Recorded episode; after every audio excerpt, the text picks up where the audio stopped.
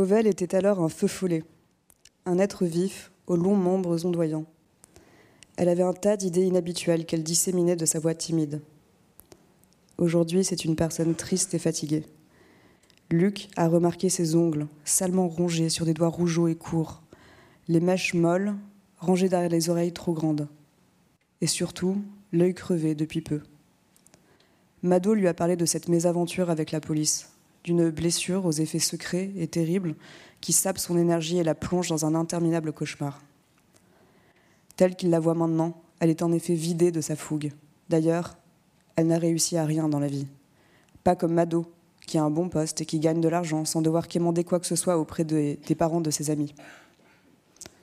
Luc est satisfait de cette issue, très content de donner de l'argent à cette fauvelle dont il s'était senti indûment jaloux. Ainsi, il lave l'honneur de sa stonneuse de fille. Il se sent ragaillardi, comme si le destin avait changé d'avis, et il explique à Fauvel d'une voix débonnaire. C'est un coin qui n'intéresse pas grand monde. On est enclavé et mal desservi. Et puis, les routes qui existent sont, en sale état. En fait, c'est ce côté presque arriéré qui me plaît. Je me sens libre ici, dit Luc, en faisant des gestes au caractère lyrique d'une main. L'autre agrippe fermement le volant. Pour sa part, Fauvel frotte de sa manche le verre opacifié pour mieux voir ce pays primitif. On passe assez à propos à côté d'une vieille bâtisse abandonnée, entourée d'une forêt bordélique, un fouillis de lianes, de feuillus gris et de ronciers. C'est sombre dans la lumière hivernale, un peu triste, parfait. Les semaines précédant son arrivée à Cournac, Fauvel est restée dans son appartement, inquiète et impatiente. Elle a pensé aux arbres s'embrasant des couleurs de la saison, aux feuilles qui roussissent, à la brume qui s'élève sur les champs et les forêts, à la pointe du froid peu à peu installé sous la peau. Elle a imaginé ce que ça pouvait représenter un automne, un début d'hiver dans ces coins-là, pour suivre le fil des choses, de loin et amicalement.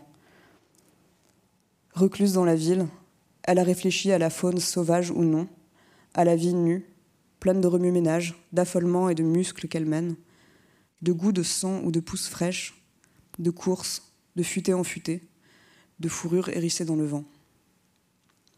La nature telle qu'elle se l'imagine, et la vie qu'elle se projette dans la nature, elle sait bien que c'est des fantasmes.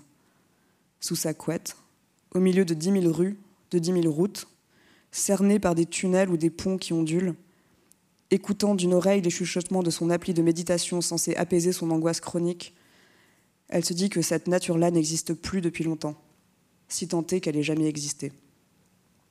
Elle sait que la campagne, c'est aussi, et peut-être avant tout, des centres-villages en proie à la désolation, des zones commerciales dévorant les friches, les jardins et les pâturages, des individus véhiculés et solitaires, sillonnant un territoire aussi étranger que la Lune. Pourtant, elle a eu hâte d'être arrachée à la ville et à la violence qu'elle y flairait partout. Elle s'y sentait traquée, traquée par des ennemis. Partir, ça serait enfin leur échapper. Quand elle arrive à Cournac, elle découvre une campagne jolie mais sauvage, pour ce qu'elle en aperçoit, à travers la vitre embuée de la voiture de Luc, venue la chercher à la gare la plus proche. Elle pense, sans trop y croire, quelque chose comme Ainsi, il existe encore des lieux sur ce continent et dans ce pays qui est malencontreusement le mien, dans la mesure où cent fois préférable aurait été de naître apatride ou de ne pas naître du tout. Il existe encore des lieux qui ressemblent à l'image idéale que l'on s'en fait et cette pensée la plonge dans une sorte de vertige méditatif dont elle ne connaît pas la clé, dont elle n'est ni heureuse ni malheureuse. La voiture débouche dans une cour de terre battue claire, entourée d'un jardin arboré. La forêt semble vouloir gagner du terrain, avançant ses arbres sur la closerie de Luc comme des sentinelles. La maison est assez basse, compacte, lambrissée par endroits, festonnée de végétaux grimpants devenus cassants pour l'hiver et luisants de la pluie qui vient de cesser. Lorsque Fauvel pose le pied à terre, la chienne, invisible jusqu'alors, apparaît soudain. Anna, la jeune, gambade autour d'eux le regard alerte, la truffe levée vers Fauvel, vaguement menaçante. Elle doit être en train de l'évaluer avec son cerveau de cyborg, pendant que Fauvel tracte ses lourds bagages à travers la cour humide, en se remémorant les paroles de Luc. Elle peut être un petit peu agressive. Et cette affirmation, concernant un gigantesque chien très musclé, n'a rien de rassurant. Elle repense à ce que lui a dit Mado quelque temps auparavant, sans qu'elle puisse se rappeler le reste de leur discussion. Anna est une chienne chelou. Anna a suivi les deux humains à l'intérieur. Et c'est alors qu'a lieu le mortifiant échec du premier contact.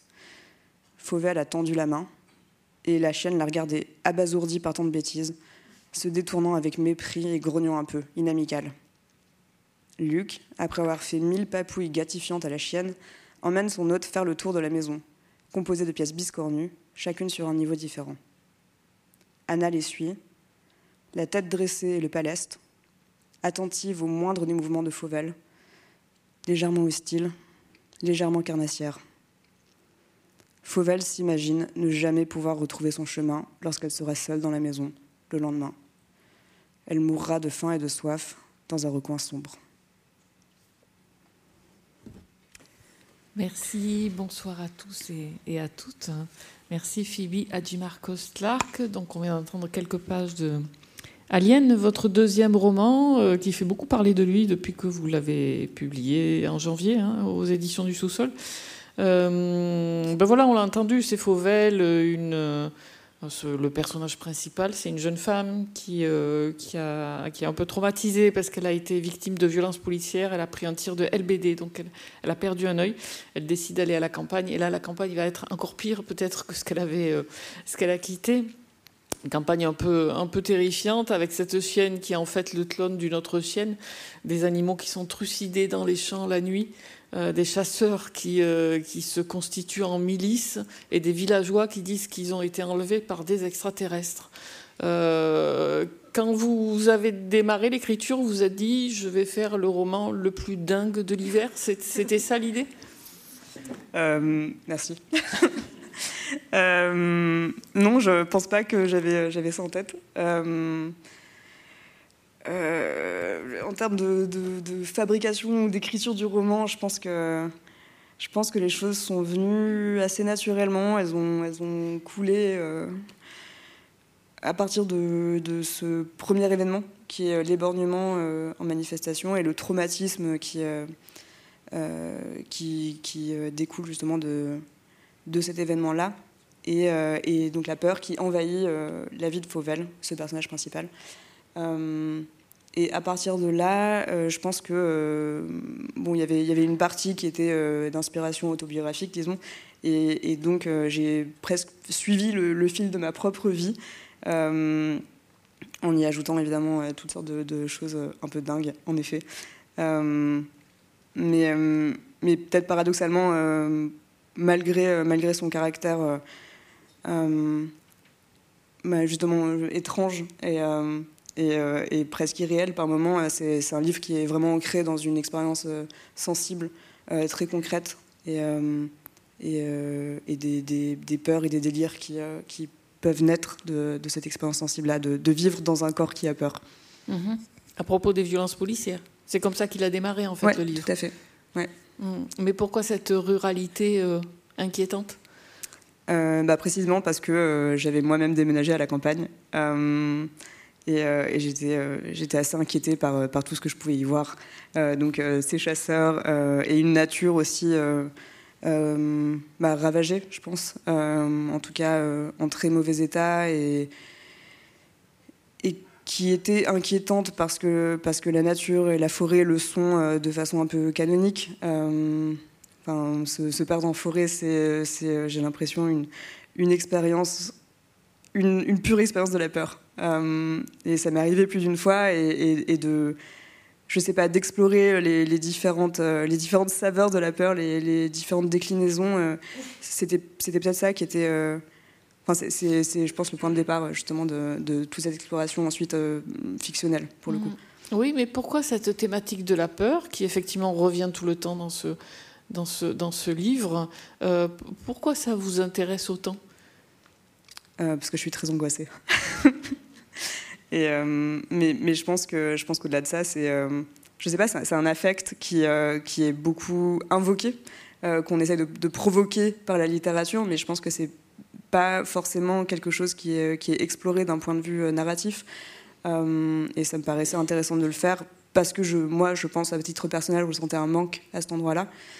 Euh, et, bon, et, par la suite, c'est devenu évidemment un ressort narratif. Mais, mais en tout cas, en premier lieu, c'était vraiment presque une, enfin, une exploration poétique ou, sensible de, de, de ce sentiment-là. Mm-hmm. Alors, parlez-nous un peu de ce personnage. Fauvel. Et peut-être aussi de ce, du titre d'abord, je sais pas, j'ai l'impression toujours que le prénom, il, il, fait, c'est un écho au titre Alien et, Fauvel. Vous, vous l'avez pensé comme ça? Absolument pas. Non, non. Ah. Mais, c'est vrai que c'est, euh, il y a quelques lettres en commun.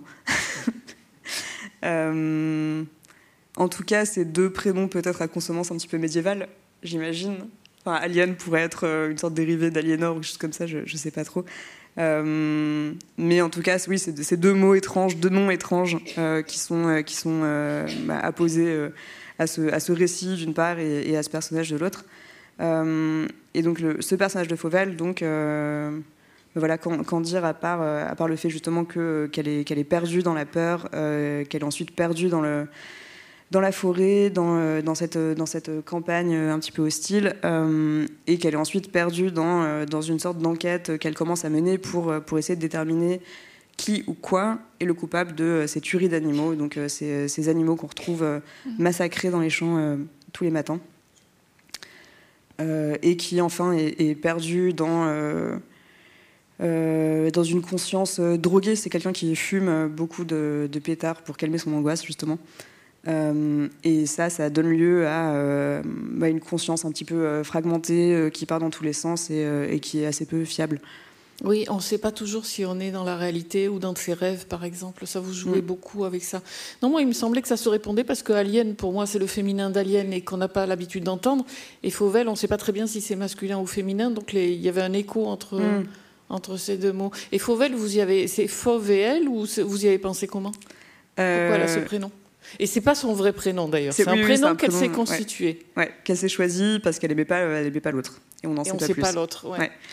Euh, bah, il y avait plusieurs choses, plusieurs choses qui m'intéressaient.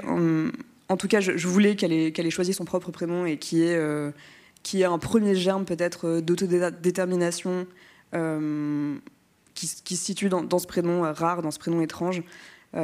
Justement, qu'elle, peut-être qu'elle embrasse son étrangeté pour ensuite éventuellement guérir ou, en tout cas euh, revenir au monde. Euh, mais, euh, mais je savais pas, je tâtonnais un petit peu à la recherche de ce prénom. J'avais envie que ce soit quelque chose qui n'était pas forcément genré. J'avais envie peut-être que on se demande si, si ce personnage était dans un questionnement aussi sur son identité de genre, sans que ce soit particulièrement abordé dans le livre, mais en tout cas, c'était c'est une question qui, flotte un petit peu autour du texte. Euh, et, au fil de mes lectures, euh, de mes recherches, euh, notamment sur, les charivaris et les carnavals médiévaux, je suis tombée sur le roman de Fauvel, qui est un texte du XIVe siècle, je crois, de Gervais Dubu, et qui, est une sorte de, récit politique qui met en scène un, âne, Fauvel, dont le nom est un, acrostiche, donc c'est... ah, j'oublie.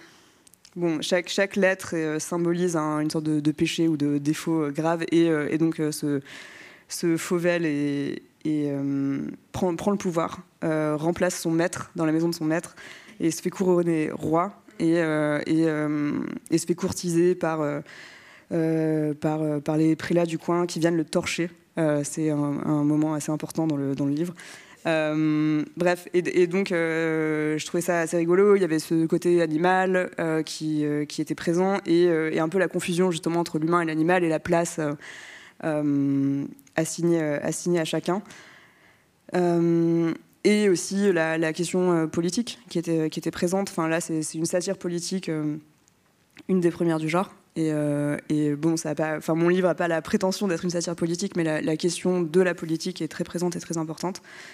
Euh, donc voilà, ça c'était les raisons de, ce choix-là qui, euh, qui au début était euh, pas vraiment pensé. Enfin, j'ai juste choisi ce nom un peu au hasard en me disant que c'était un nom de remplacement en attendant de trouver mieux. Et, finalement, effectivement, il y, a aussi ce côté fauvel qui, qui est assez, qui rigolo, auquel j'avais pas pensé avant que, que tu en parles. Mais ouais. Et ensuite, Alien enfin, ça pourrait être le féminin d'Alien, donc enfin, l'extraterrestre. qui est donc une figure qui, qui, qui, plane elle aussi sur, sur tout le livre sans qu'on sache vraiment de quoi il s'agit. et ça, c'est important aussi. Et, mais mais c'est aussi, ça pourrait être un verbe conjugué, je pense. ça, pourrait être, ça pourrait être un prénom, ça pourrait être plein de choses. Ouais, c'est marrant, mais je crois que vous venez de la poésie, donc cette façon de tout le temps chercher euh, autour des mots, ça, vient de là? Votre travail littéraire, il est quand même marqué C'est par ce travail de, poète? Bah, Je pense que quelque part, oui, sans doute. Je Euh, je pense pas écrire de la poésie comme j'écris du roman. Euh, mais en tout cas, il y, euh, y, a certainement un, un goût pour, pour, pour les mots, les, les beaux mots. Euh, et, le plaisir qu'on peut en tirer. Mm, mm, mm. Et, enfin, la justesse, euh, je pense, euh, est importante. Et alors, on a parlé d'identité avec le, prénom de Fauvel et effectivement l'identité de Jean. C'est effectivement une question qui revient tout le temps sous plein de formes. Déjà parce que le, la chienne n'est pas vraiment une chienne, c'est un clone, etc. etc. Il y a, il y a oui, il y a la question de l'identité de genre qui revient à plusieurs, euh, plusieurs endroits du roman, mais c'est l'identité tout court même, le fait d'être mm. humain ou pas, le fait d'être un animal ou pas. Mm. Et ça aussi, pourquoi, pourquoi ça vous a intéressé, pourquoi c'est arrivé dans ce roman? Ou comment c'est arrivé dans ce roman? Hmm.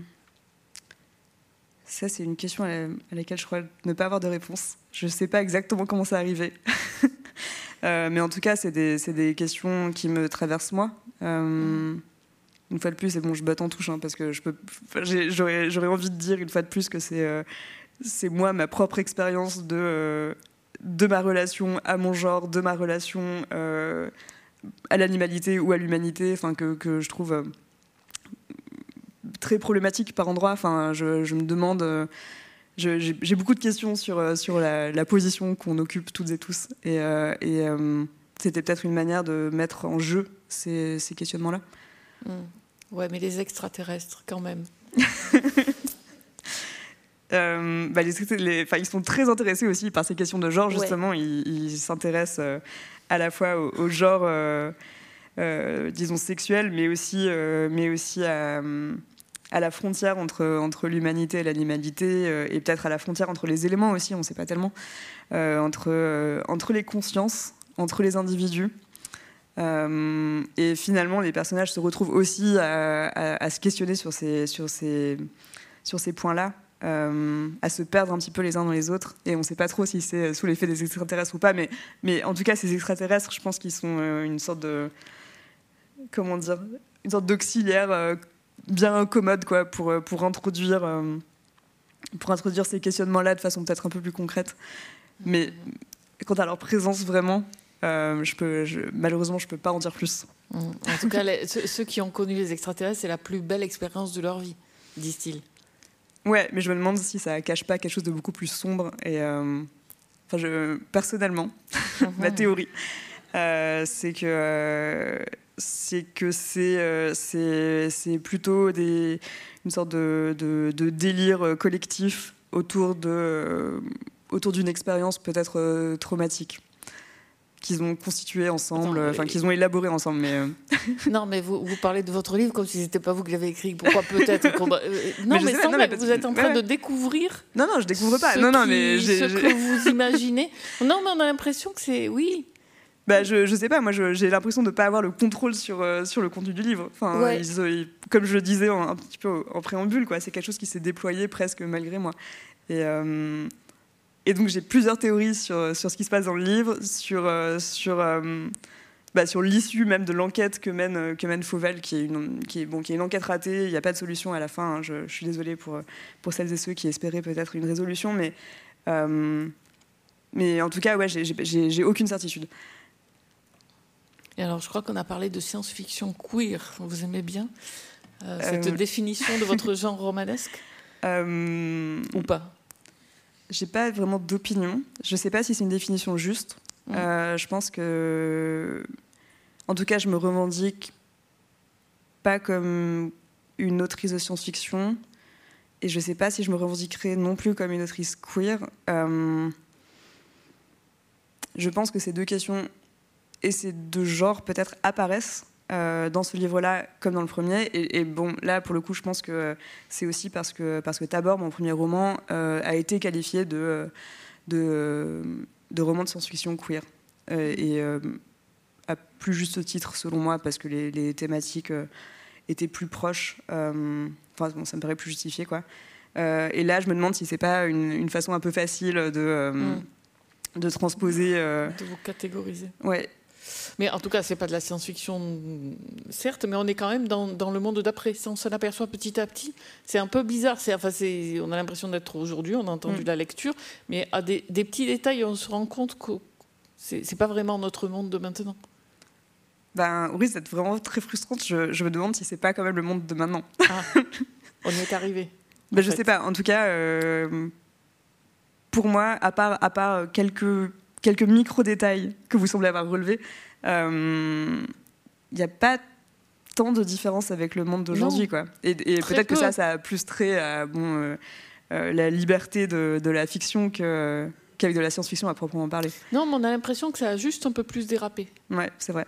Mais, mais j'ai l'impression mm. qu'on est qu'on a quelques centimètres du, dérapage. quoi. C'est pour bientôt. Euh, mais parlez-nous quand même un peu des, autres personnages. Donc il y a Fauvel. Moi, il y a deux personnages qui m'intéressent. Euh, qui ne sont pas apparus dans, cette lecture, c'est euh, Mitch et Julien. Un est chasseur, Julien, il n'a jamais quitté le village et lui, il, organise les milices. Et, et puis il y a celui qui s'appelle Mitch, qui vient étudier, qui fait un travail presque d'anthropologie pour essayer de comprendre cette histoire d'extraterrestres. Moi, je les vois un peu en miroir, ces deux garçons. Je ne sais pas si j'ai raison. Oui, oui, tout à fait. Bah, les, deux, euh, les deux chassent quelque chose, cherchent quelque chose. Euh, bah, donc, on a, on a ce, Julien, euh, aussi connu sous le nom de Juju, qui est, qui est un, bon, un type du cru qui est, jamais parti et, et dont la passion est la chasse. Une passion qui est venue assez tardivement, mais il se jette à corps perdu dedans.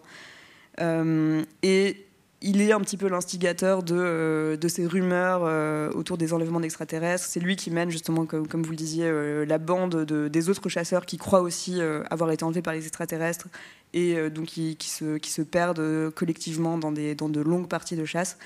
et de l'autre côté, on a, on a Michel, aussi connu sous, le nom de Mitch ou Mich Mich. Et lui, donc c'est un c'est aussi un, enfant du pays qui, euh, pour sa part, est, parti faire des études en ville, qui, euh, qui est devenu chercheur et qui écrit donc euh, une thèse sur, sur ces enlèvements d'extraterrestres dans sa région d'origine. Et,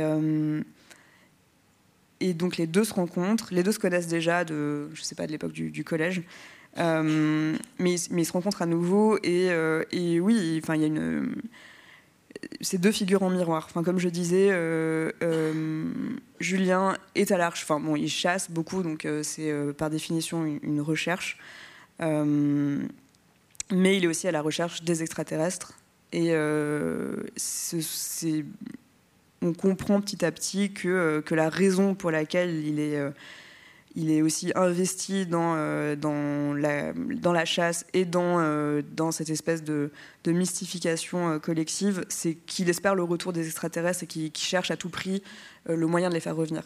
Et, et de l'autre côté, on a, on a donc ce, Michel qui, lui, cherche à comprendre, cherche à trouver les indices qui vont lui permettre de, de reconstituer le, le puzzle que que, qui, est cette espèce de, de, ouais, de, bah, comme je disais, de, délire collectif euh, autour euh, de, ces enlèvements. Ah, mais ils sont arrivés comment ces deux personnages? Vous y pensiez au début du livre ou ils sont arrivés plus tard dans l'écriture? Euh, Non, je crois qu'ils sont, ils sont imposés par eux-mêmes. Mmh. Mais pourquoi il y a cette histoire de Mitch? Elle est, Il est très touchant ce personnage quand même, qui, qui était malheureux dans ce village, qui en est parti, qui revient. Ouais. comment vous l'avez imaginé? Bah, je pense que c'est le, destin probablement de n'importe quelle personne qui grandit à la campagne et qui sont un petit peu en décalage avec, euh, euh, ce qui l'entoure, pour différentes raisons. Et dans le cas de, Michel, c'est parce qu'il est, gay et donc il, est, harcelé pour cette raison. Enfin, il, est, mal vu et, c'est ça qui le, pousse à quitter le village. Mais, mais quand elle a, je sais pas, j'ai pas de, pas de, je suis désolée. Une fois de plus, c'est c'est vraiment des personnages qui sont qui sont venus à moi plus que je suis allée les, que, ouais, plus que je suis allée les chercher pour, le coup. mais bon, les, deux me paraissent incarner deux figures peut-être euh, pareil, un, peu, un peu canonique quoi, de, de, ce que peut être la ruralité et de ce, bon, peut-être de façon un peu dichotomique, mais, mais euh, deux versants euh, d'une certaine masculinité quoi, et qui, qui sont en conflit. Et ça, c'était quelque chose qui était assez important. Pour le, pour le coup, je savais que, que Julien, je, je, le voulais, je le voulais extrêmement viril, voire viriliste. Et, et, ça, c'était c'était essentiel pour, euh, pour le roman. Et je pense que peut-être en contrepoint, Mitch est arrivé plus tard. Vous lisez encore quelques hmm pages?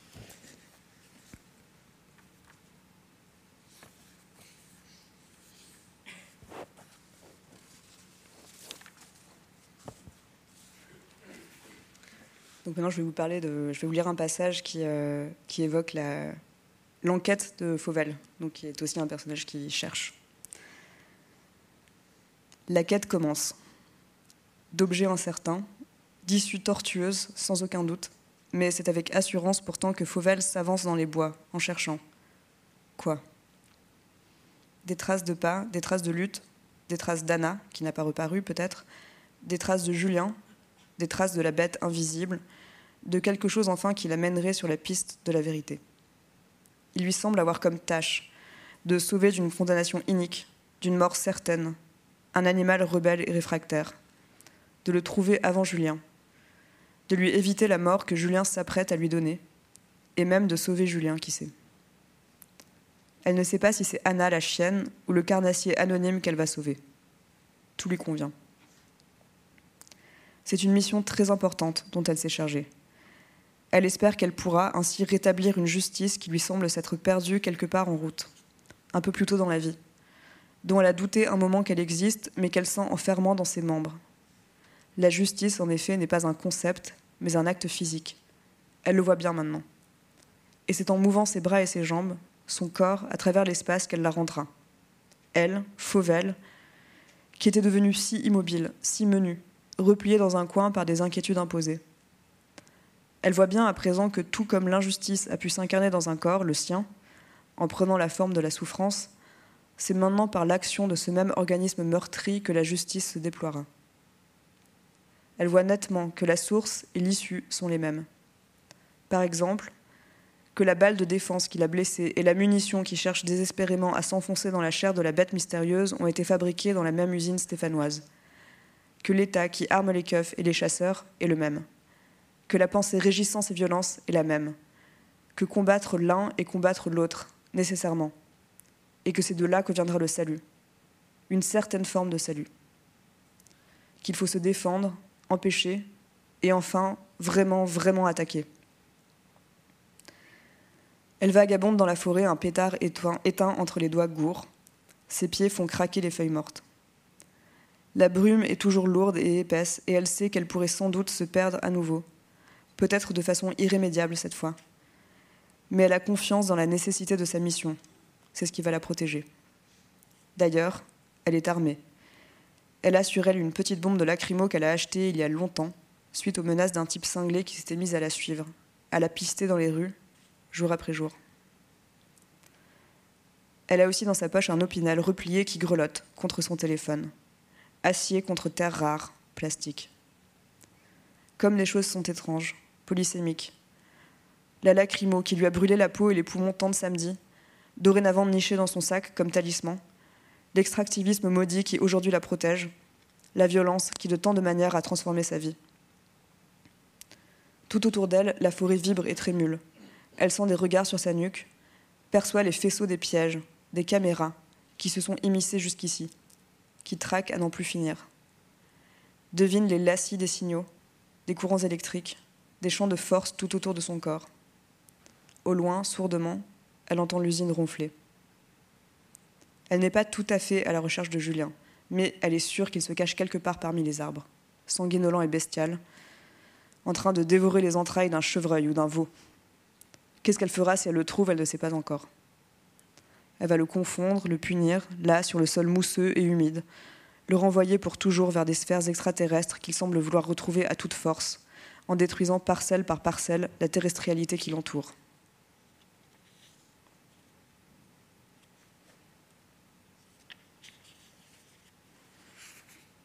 Je crois que c'est fini. Merci. Mais euh, oui, vous l'aviez dit tout à l'heure, c'est en même temps un roman très politique. C'est vrai qu'on en, a parlé au début comme quelque chose d'un peu farfelu, mais pas du tout. Et on est étonné d'ailleurs par euh, toutes les thématiques extrêmement actuelles et extrêmement politiques qu'on trouve dans ce roman. Ouais.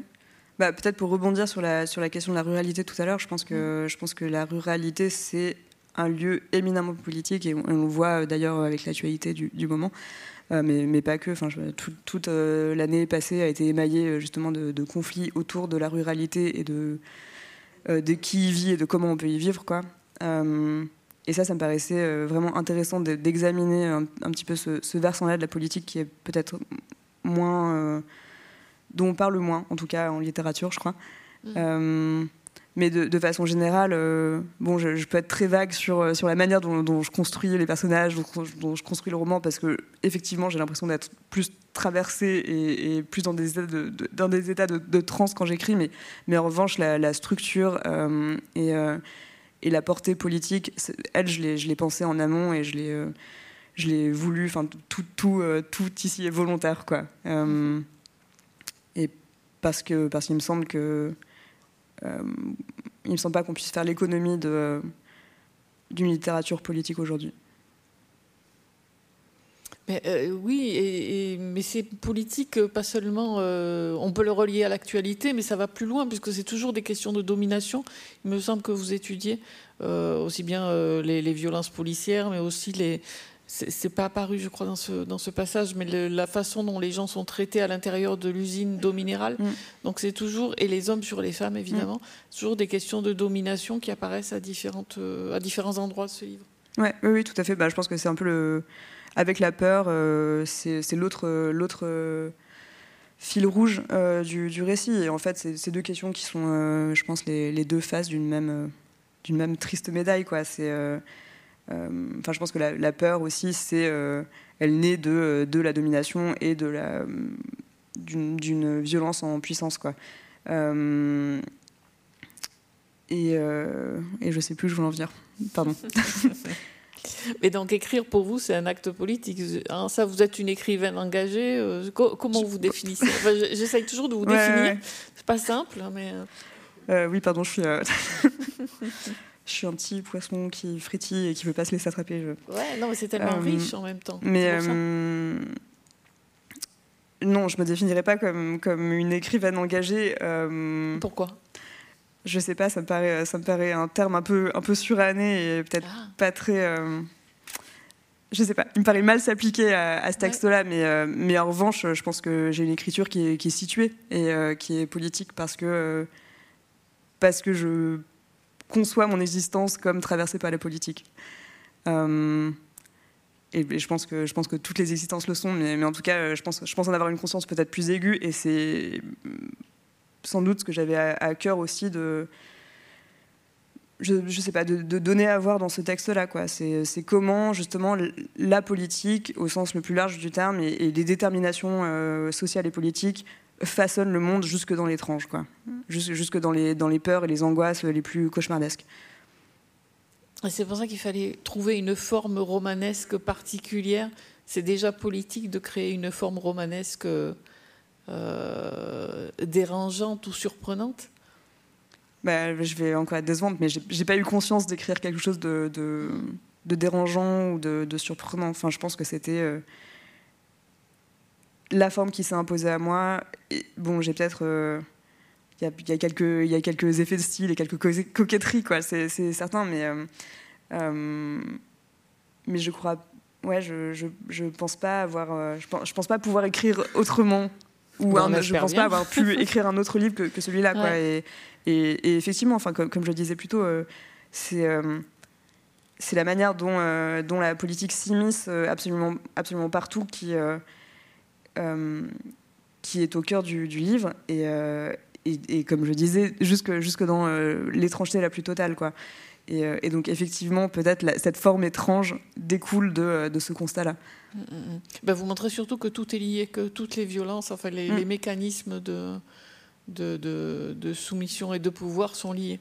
Oui, tout à fait. Et, et tout, tout, est imbriqué, même. Et il n'y a pas vraiment de finalement, si on cherche, si on cherche euh, des valeurs morales ou en tout cas, je sais pas, un, curseur moral euh, euh, pour, pour, comprendre ou pour situer les personnages, on, risque d'être d'être bien en peine de, les placer sur sur un spectre, quoi, parce que parce que tous sont à la fois victimes et coupables, quoi, quelque part.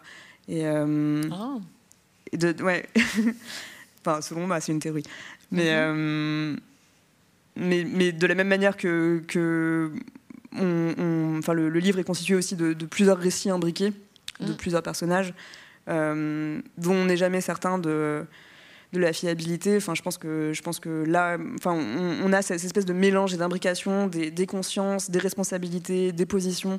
Euh, et, c'est peut-être ça qui crée une forme assez étrange finalement, c'est qu'on n'a pas de certitude et, euh, et, que, et que, que tout, se, tout se confond. Non pas que euh, tout, se, tout se vaille en politique ou dans, dans la pensée politique, dans, dans, une, dans une philosophie politique ou morale, quoi. Mais, euh, euh, mais en tout cas, là, d'un point de vue littéraire, mon projet littéraire pour ce livre-là, c'était, c'était de, de, créer une confusion.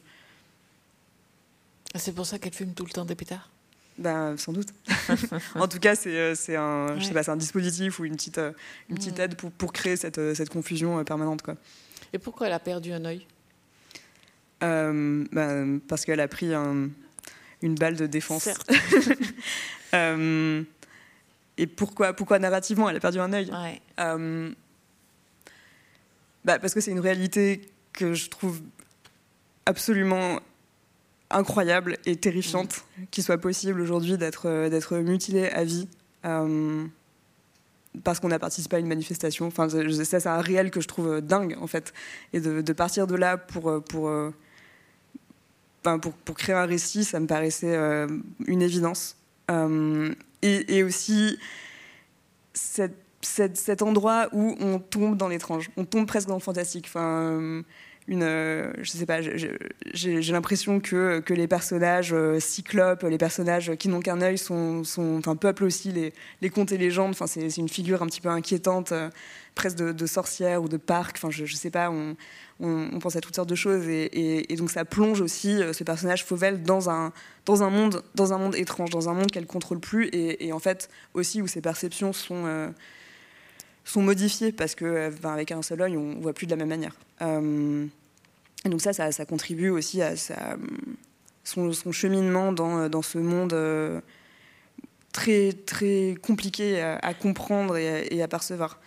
Hum, mais, mais, bon, pour revenir à, cette idée de, l'étrangeté et de l'étrangeté du monde et de l'étrangeté du monde que crée la situation politique, enfin ça, ça, me, paraissait, euh, je sais pas, une espèce de, d'évidence euh, qu'il fallait, se saisir de, de, ce moment tellement terrifiant et tellement étrange qui est, euh, est la possibilité de, de devenir un, monstre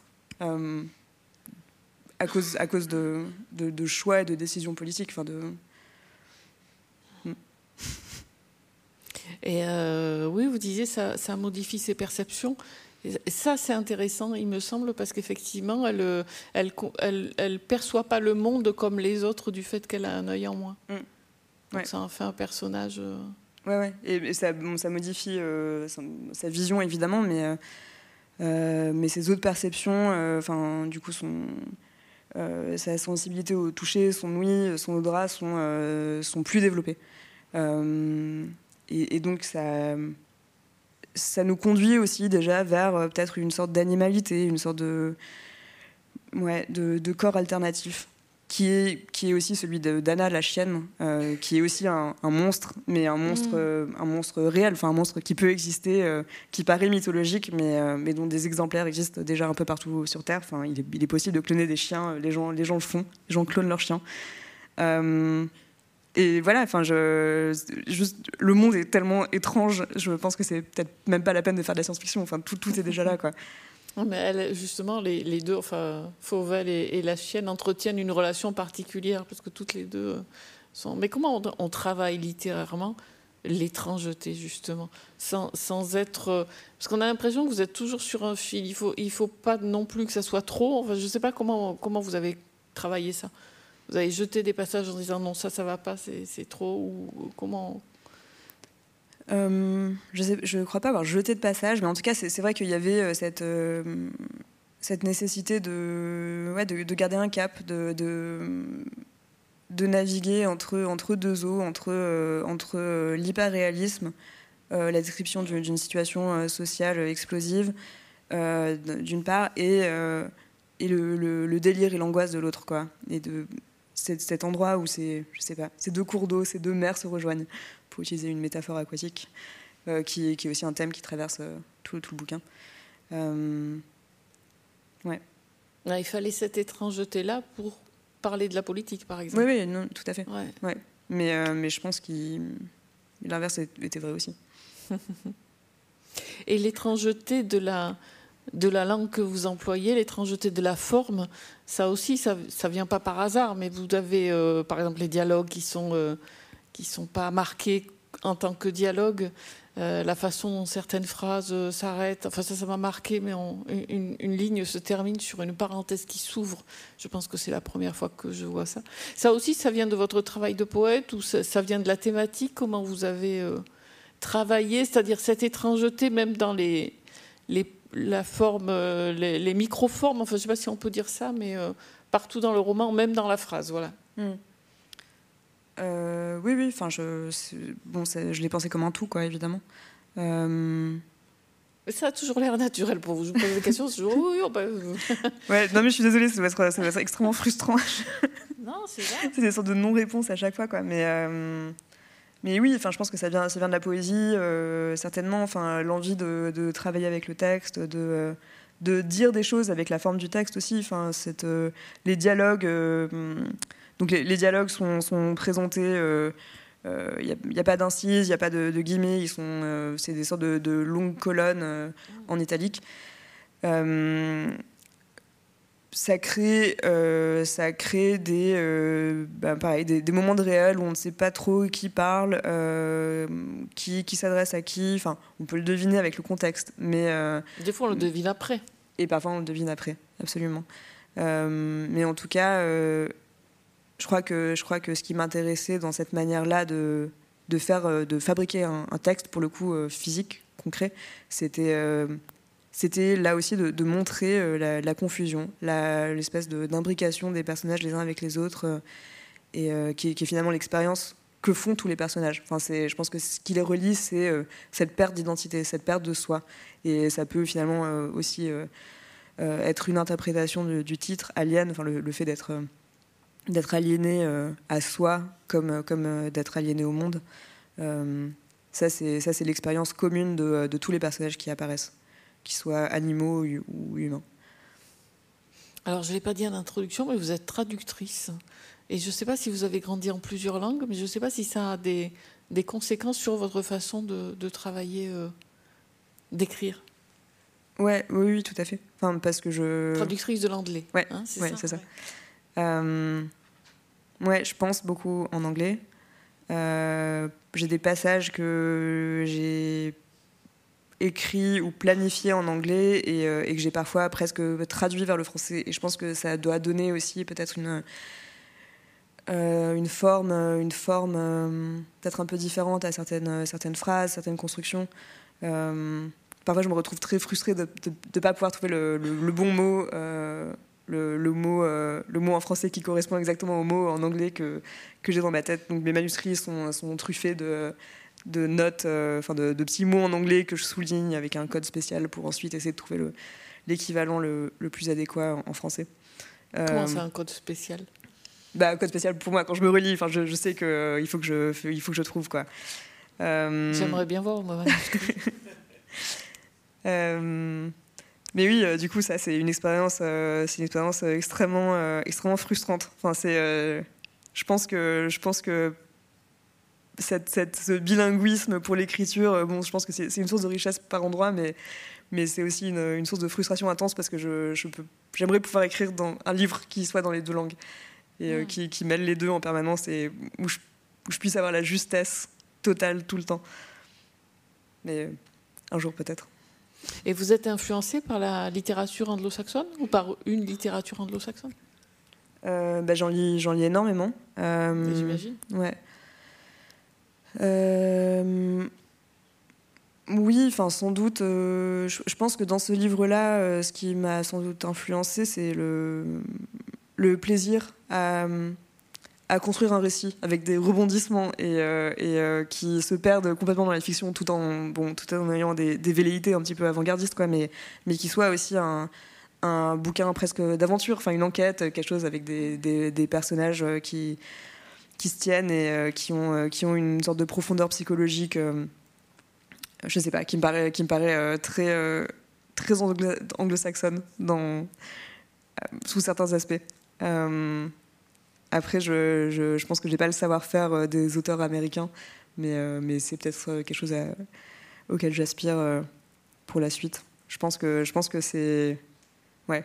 C'est, en tout cas, c'est, l'influence la plus évidente que je vois pour le moment. Alors, il y a un personnage dont on n'a pas parlé, c'est Mado, la copine, grâce à qui Fauvel arrive dans la campagne. Et ben voilà, je ne sais pas si vous pouvez nous en dire plus de cette fille qui est là, qui, qui, est très amie et en même temps euh, qui comprend pas Fauvel et Fauvel la comprend pas. J'ai l'impression il y, y a une relation un peu étrange entre ces deux femmes. Euh, ouais, donc c'est euh, c'est sa meilleure amie d'enfance, donc avec tout ce que ça suppose de de, de non-dit, de, petites haines, de petites petites frustrations euh, accumulées au cours des années, mais aussi un, grand amour euh, indéfectible et, euh, d'une certaine façon exclusif. On peut, on peut le voir au fil du récit. Il y a, il y a, il y a, il y a pas mal de jalousie de part et d'autre. Et, qu'en dire, c'est aussi quelqu'un qui, cherche. C'est plutôt, elle est plutôt à la recherche de l'amour. Sa quête est différente de celle des autres personnages. Elle est et elle est, plutôt, pas très fiable. C'est euh, une grosse mytho qui, euh, qui, passe son temps à mentir. Et, bon, ça, ça agace énormément Fauvel, mais, euh, finalement, elle, fait exactement la même chose tout au long du récit. Donc, elle, je sais pas, ça me paraît pas très justifié comme reproche. et, et, ouais, c'était une manière aussi de, de parler d'amitié qui, qui est finalement le le grand réconciliateur dans le, dans le livre, euh, enfin la grande réconciliatrice plutôt, euh, c'est ce qui euh, c'est ce qui réunit toutes ces, toutes ces consciences fragmentées, toutes ces consciences qui, bon, qui, qui, se perdent, qui ne savent pas trop où elles vont finalement. C'est ces, liens d'amitié qui leur permettent de, de s'émanciper peut-être d'un réel qui les, bah, qui les aliène. Et il y avait aussi euh, tout simplement le, plaisir de parler d'une amitié euh, féminine qui, qui, a encore des relents très adolescents. voilà, elles aiment bien regarder la télé ensemble, elles se tressent les cheveux, elles se racontent des secrets et des histoires de cul. Elles ont, elles ont cette, cette espèce de, de complicité qui, bah, qui me paraît très touchante et qui me paraît être ouais, je sais pas, une, composante essentielle de, ma vie à moi en tout cas, et c'était quelque chose que j'avais envie de, de partager, peut-être de façon euh, plus généreuse qu'ailleurs dans le roman, qui est euh, peut-être un peu, un peu sec et euh, un peu cruel par endroits. C'était, c'était un, petit, un, petit, un petit rayon de soleil. Vous nous lisez un autre passage? Ouais.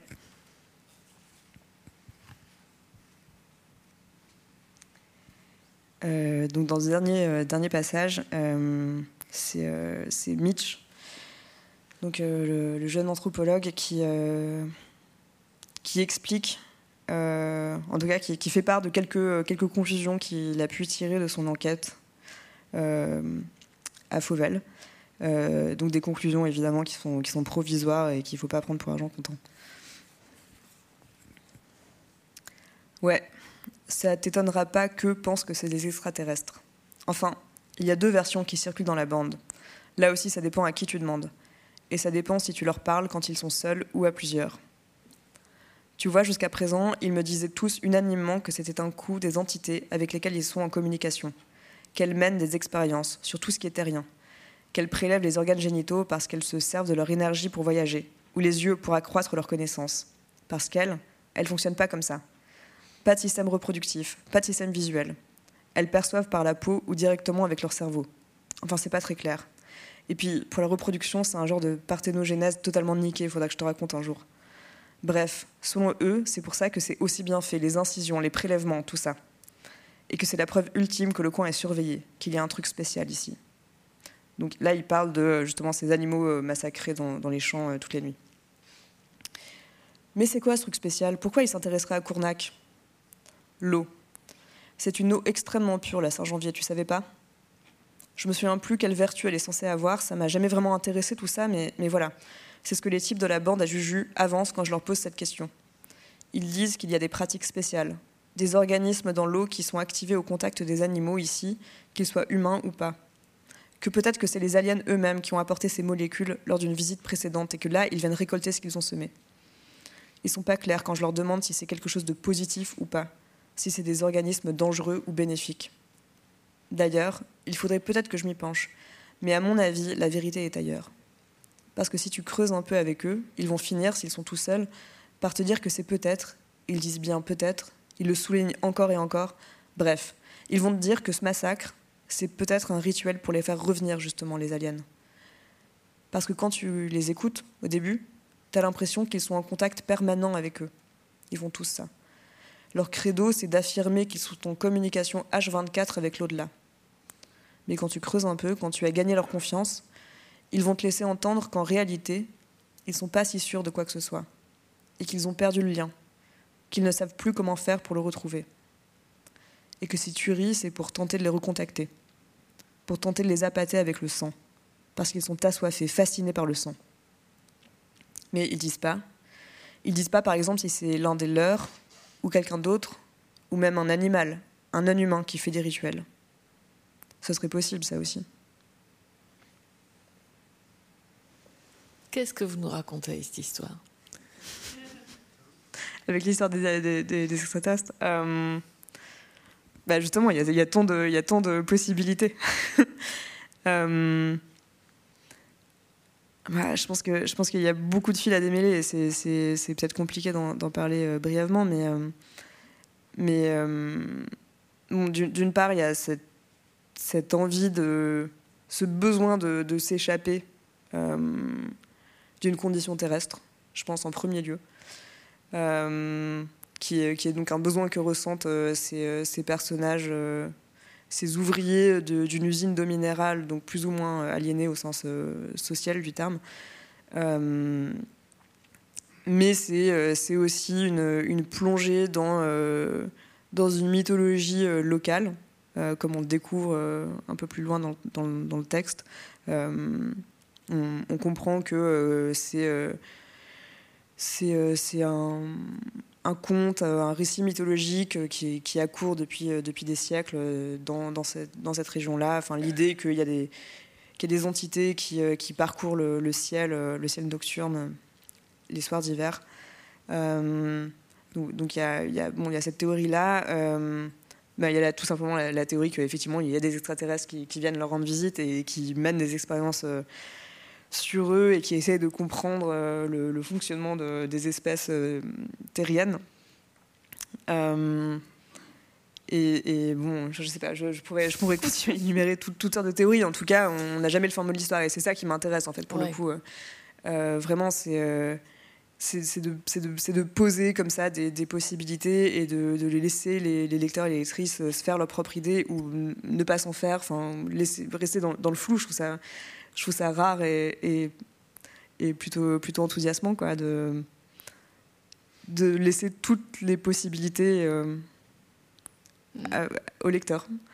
Mais ça aussi, c'est politique, de ne pas avoir une parole imposée, au fond. Ben oui, bien sûr. Mm. Mais pourquoi, quand ils sont en groupe, ils disent pas la même chose que quand ils sont tout seuls? Ça, il y a l'idée de communauté, on n'en a pas parlé encore, mais ça mm. revient tout le temps dans le livre. Ouais. Euh, alors pourquoi ils disent pas la même chose? Parce que parce que je pense qu'ils sont euh, sont aussi sous le joug euh, de, de, ce personnage de Julien euh, qui qui est une sorte de, meneur, de gourou fascinant, très charismatique, qui a une sorte de vigueur sexuelle très impressionnante. et, et qui, qui, est un excellent chasseur. Enfin, c'est vraiment un, meneur de, de troupes, quoi. Et, donc, il impose un petit peu aussi son récit et sa parole. Euh, cela dit, euh, quand on interroge par exemple la, mère de Julien à un moment donné dans le, dans le, récit, elle, elle va dire totalement l'inverse, qu'en fait c'est lui qui se menait par le bout du nez par, euh, par cette troupe de chasseurs. et donc, ouais, je pense que, je pense que de façon plus générale, il y a, ouais, il y, y, a une réflexion en tout cas autour de, de l'idée de groupe, de, de, de, la pensée collective et de, de ses limites comme de, comme de ses possibilités. Et c'était quelque chose que j'avais déjà eu envie d'explorer dans, dans, mon premier roman, d'abord, où, pareil, on, on, se demande quelles sont les limites justement de, de la de l'action et de la, de la pensée euh, collective. Et le troisième roman, il parlera de quoi? Euh, Probablement des mêmes choses. Je ne sais pas. Euh, j'ai plusieurs, j'ai plusieurs projets en cours un qui est entamé, mais dont je suis absolument pas satisfaite, donc je peux pas en parler. Euh, et puis euh, et un autre qui est encore en phase de recherche, mais euh, qui devrait parler d'incendie et, et de politique. Évidemment, mais pourquoi l'incendie? Parce que ça me semble éminemment politique. Enfin, j'ai l'impression que. oui, et, et, ça, mais je pense que ça fait peur à tout le monde. Enfin, on on s'achemine vers un monde qui brûle quand même en permanence. Et, euh, et j'avais envie de, ouais, j'ai envie d'aller, euh, d'aller euh, gratter dans les cendres. Ah, et pourquoi les animaux sont tués dans la nuit et trucidés, écorchés? Je sais pas. C'est venu comment cette histoire? Euh, Ça, c'est euh, ça, je connais l'origine, donc je vais pouvoir enfin répondre à une vocation de façon satisfaisante. Euh, bah, c'est tout simplement cette, cette, cette, sombre histoire de, de, chevaux mutilés qui a eu, je sais pas, il y a deux ans, trois ans. et donc on connaît les coupables évidemment, car c'est Nagui. c'est et, euh, et bah, ça m'intéresse, ça m'a, ça m'a, bon évidemment ça m'a passionné parce que je suis passionnée par les, faits divers les plus sordides. Et euh, ça fait longtemps. Que, que ouais, oui. oui, j'ai même songé à m'abonner au nouveau détective. Enfin, c'est vraiment, euh, c'est un peu une obsession. Et euh, non, mais, en revanche, ce qui m'a beaucoup intéressé, c'était euh, euh, l'espèce de, récit qui s'est constitué super vite autour de bon, en fait, ce qui était quelques morts isolées, qui avaient une explication tout à fait rationnelle, quoi, et, tout de suite il y a une sorte d'inflation. et de, construction fictive, quoi, fictionnelle, et, ça me paraissait incroyable de voir un peu en, en, direct, en temps réel, bah, cette constitution, la constitution d'un récit et d'un récit qui a tenu quand même euh, un petit moment, quoi. Et, à tel point que euh, c'est rentré dans, euh, dans l'imaginaire collectif. Enfin, je, pense que cette, cette histoire, vous êtes probablement nombreux et nombreuses à la, connaître et à la reconnaître. et c'est parti de, pas grand-chose, quoi. Enfin, c'est vraiment parti d'un récit. Merci. Merci. Phoebe Marcos Clark. Donc voilà, Alien, c'est votre roman qui est publié au sous-sol. Merci à tous et à toutes pour votre écoute. Et si vous voulez euh, poser des questions à Phoebe Di Marcos Clark, elle sera dans le hall dans cinq minutes. Merci. Merci.